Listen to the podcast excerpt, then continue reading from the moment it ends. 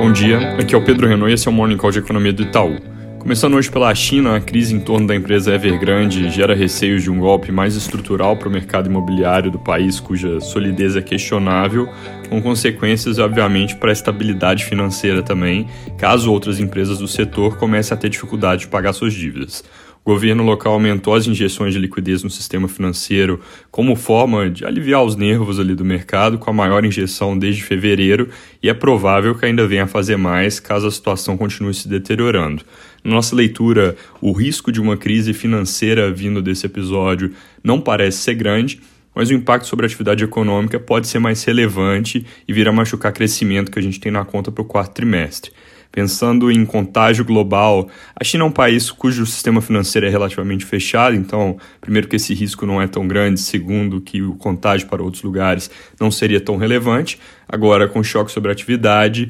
obviamente isso acaba contaminando o mundo, principalmente via canal de commodities. Inclusive, com esse pano de fundo e aumento das pressões regulatórias do governo chinês para diminuir a poluição de fabricação de aço, preços de minério estão em trajetória de forte baixa nos últimos dias, agora se aproximando dos 100 dólares por tonelada, vindo de mais de 200 dólares por tonelada poucos meses atrás. Nos Estados Unidos, ontem vendas no varejo surpreenderam para cima, com alta de 0,7% em agosto, enquanto o consenso era queda de 0,7%, com o aumento disseminado das vendas compensando o recuo da parte de veículos, que é causada pelos gargalos do setor. Sondagem industrial do Philly Fed para setembro também veio com alta melhor que o esperado, indicando recuperação da atividade e recomposição de estoques e hoje sai a sondagem da confiança do consumidor da Universidade de Michigan, que é importante ver se mostra alguma recuperação em setembro, depois da queda forte que teve com a variante Delta em agosto. Aqui no Brasil, ontem à noite o presidente Bolsonaro baixou um decreto para elevar até o final do ano as taxas de IOF cobradas em operações de crédito,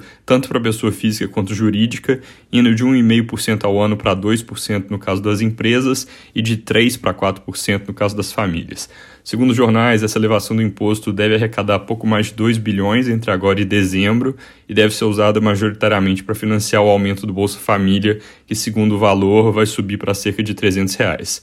Acontece que isso está longe de ser a solução completa para um aumento permanente do programa, primeiro porque, pelo menos a princípio, só vale para esse ano. Segundo, porque fazendo uma regra de três simples, o, ganho de arrecadação de um ano cheio de OF não compensaria o aumento de gastos de um ano cheio de Bolsa Família a 300 reais. Nesse ano tem sobras que ficaram por causa do auxílio emergencial para serem usadas, mas no ano que vem não tem. Terceira coisa é que já estão surgindo questionamentos de se o governo pode mesmo usar o IOF, que é um imposto regulatório, para compor receita. E aí o quarto ponto, e com certeza o mais importante, é que isso é uma ação do lado da receita, então mesmo se ela não tivesse esses problemas anteriores, ela não ajudaria em nada no desafio de fazer um programa maior caber no teto de gastos. E para isso ainda não tem nenhuma solução muito clara. É bom ficar de olho na reação dos mercados hoje. Tem interpretações nos jornais de que o aumento do IRF é um sinal de que o governo vai na direção de mudar logo o Bolsa Família, em vez de tentar ganhar tempo com uma nova rodada de auxílio emergencial.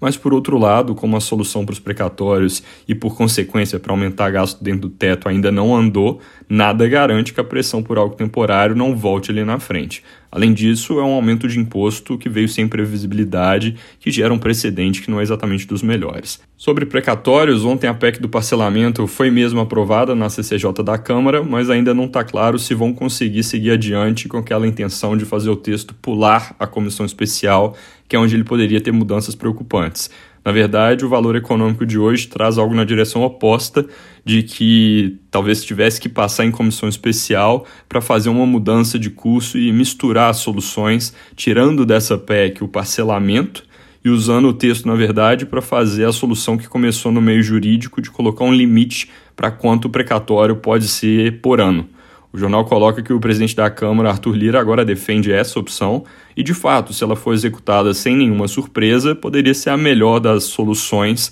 com menos incerteza jurídica e também menos pressão sobre o teto. O problema, lembrando, na comissão especial é garantir que não surja nada que pressione o teto de gastos, como seria o caso do tal fundo fora do teto, com possibilidade de utilização para pagamento de programas sociais.